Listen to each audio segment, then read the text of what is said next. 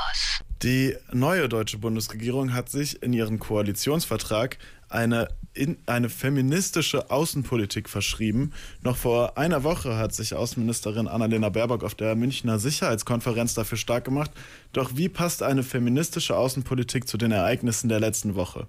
Clara ist bei mir im Studio und hat sich informiert über feministische Außenpolitik und ihre Perspektive auf den Ukraine-Krieg. Clara, was ist überhaupt feministische Außenpolitik? Bei der feministischen Außenpolitik geht es vor allem um Frieden, Sicherheit und Kooperation. Die Stimmen von Frauen und marginalisierten Gruppen sollen gehört werden. Feministische Außenpolitik geht davon aus, dass Kriege und Konflikte untrennbar mit strukturellem Rassismus, Sexismus und weiteren Diskriminierungsformen verbunden sind. Und Erkenntnisse der Friedensforschung und Geschlechterforschung zeigen, wenn Frauen an den Verhandlungen beteiligt sind, hält der Frieden länger und nachhaltiger. Und je gerechter und liberaler eine Gesellschaft in Bezug auf Geschlechtergleichheit ist, desto kleiner ist die Gefahr von Instabilität oder Terrorismus. Außenpolitik ist ja hoffentlich immer dem Frieden verschrieben, könnte man jetzt fragen. Was gehört noch zur feministischen Außenpolitik? Ja, in unserem jetzigen System ist Macht sehr ungerecht verteilt. Frauen, andere sexuelle Minderheiten und Länder des globalen Südens ziehen hier ganz klar den Kürzeren. Überhand nimmt Gewalt und patriarchales Denken, oft gepaart mit aggressiven Verteidigungsstrategien. Das lässt sich in allen außenpolitischen Feldern beobachten. Von Diplomatie zur Besetzung der UN, zur Entwicklungshilfe bis hin zu wie und von wem Kriege geführt werden. Feministische Außenpolitik will sich all diesen Dingen annehmen.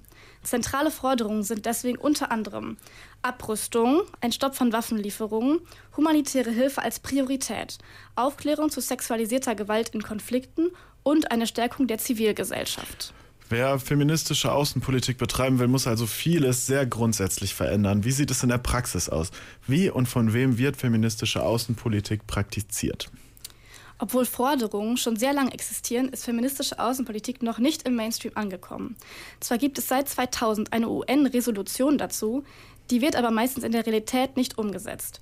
Seit 2014 hat Schweden als erstes Land eine feministische Außenpolitik eingeführt.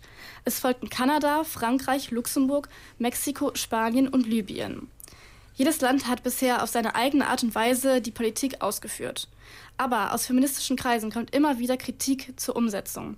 Zum Beispiel liefert Kanada weiterhin Waffen an menschenrechtsfeindliche Regime im Nahen Osten. Man könnte also sagen, dass feministische Außenpolitik noch nirgendwo auf der Welt perfekt umgesetzt wird. Mit dem Blick auf den Ukraine-Krieg stellen wir uns da natürlich alle die große Frage, wie hätte diese Eskalation verhindert werden können? Hätte es diesen Krieg nie gegeben, wenn feministische Außenpolitik eingesetzt worden wäre? Das lässt sich so nicht sagen, ohne in Spekulieren zu verfallen. Dafür ist die Situation natürlich viel zu komplex. Unsere Welt würde aber wahrscheinlich eine ganz andere sein, hätte man vor 100 Jahren angefangen, feministische Außenpolitik zum Maßstab zu machen. Zum Beispiel gäbe es dann auch keine Atomwaffen mehr und so auch nicht die Gefahr der gegenseitigen Auslöschung. Trotzdem bleibt feministische Außenpolitik im Moment noch eine Utopie. Es muss sich erst noch zeigen, wie sie realistisch umgesetzt werden kann. Wir könnten ähm, also argumentieren, dass der Konflikt eventuell nie so eskaliert wäre, ähm, wie, er jetzt, wie es jetzt der Fall ist. Was ist aus feministischer Sicht momentan möglich, um die Situation zu deeskalieren?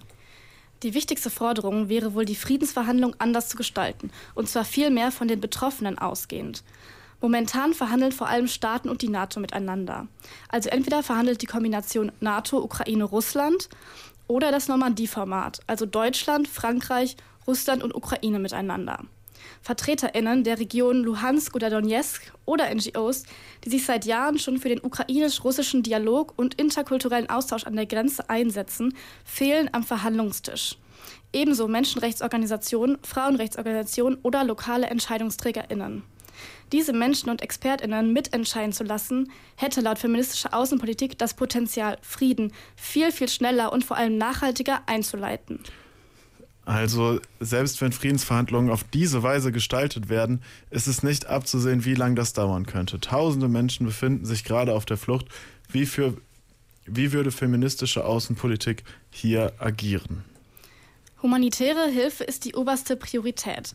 Das Center for Feminist Foreign Policy fordert zum Beispiel von der deutschen Regierung, schneller Asylverfahren bereitzustellen, eben auch für Inhaberinnen nicht ukrainischer Pässe. Es soll außerdem sichergestellt werden, dass die Betroffenen ihre notwendige Versorgung erhalten. Dazu zählen psychologische Betreuung genauso wie eine angemessene Gesundheitsversorgung, zum Beispiel in Form von Verhütungsmitteln. Des Weiteren wird Deutschland dazu aufgerufen, die ukrainische Zivilgesellschaft durch Spenden zu unterstützen. Von der internationalen Community fordert das Center for Feminist Foreign Policy, Rassismus an den Grenzen nicht zu tolerieren. www.kölncampus.com www